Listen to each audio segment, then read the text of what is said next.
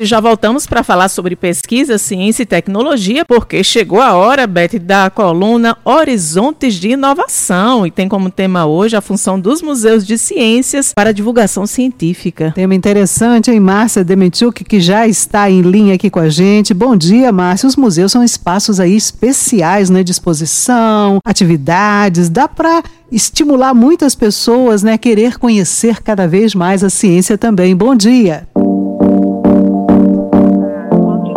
da Rádio Tabajara, pois a experiência é uma grande forma de aprendizado. Veja, Mose, Beth, Menezes, em qualquer situação.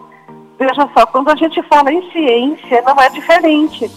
E os museus de ciência hoje oferecem essa experiência com interação do visitante, com a participação do visitante na experiência dos cientistas. E isso atrai muitas pessoas. E nós trouxemos então hoje um cientista paraibano para explicar para nós a função dos museus de ciência para divulgar esse conhecimento. É o professor Cláudio Furtado, secretário da Ciência, Tecnologia, Inovação e Ensino Superior do Estado da Paraíba.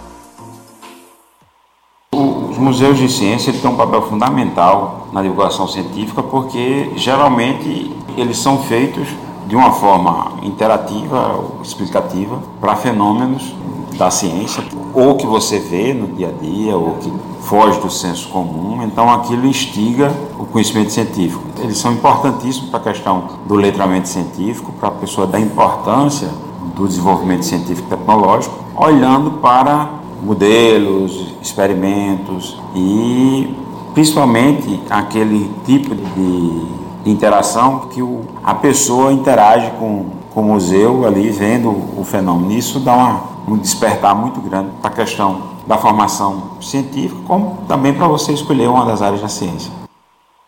Massa, hein?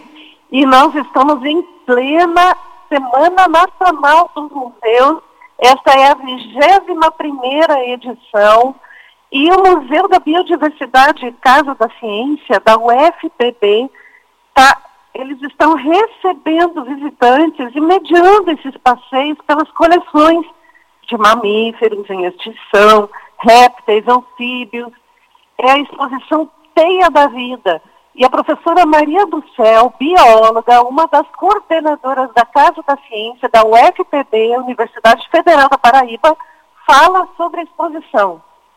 A nossa exposição é a Teia da Vida, Biodiversidade e Bem-Estar. Uma reflexão sobre essa temática para que a gente se perceba no meio e veja que o nosso ambiente, que esse meio externo, ele está todo conectado na teia da vida e, além de tudo, nos favorece bem-estar, serviços ecossistêmicos que nos permitem ter qualidade de vida.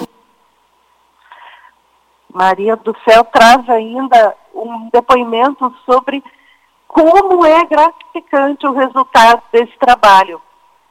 Nós nos sentimos muito felizes e participantes do processo de formação da educação científica, que tem justamente a alfabetização científica o propósito de alcançar o público em geral. Então, alcançar as pessoas que estão tanto na universidade, mas principalmente fora da universidade, onde a gente desperta pensamentos, reflexões sobre as temáticas que envolvem o ser humano e a sua relação com o meio ambiente, trazendo cada pessoa como elemento participativo, como protagonista desse conhecimento e dessa tomada de decisões. Então, cada vez que a gente tem a possibilidade de despertar um olhar nessa direção, seja criança, adulto, idoso, nós nos sentimos cada vez mais é, motivados e estimulados a continuar.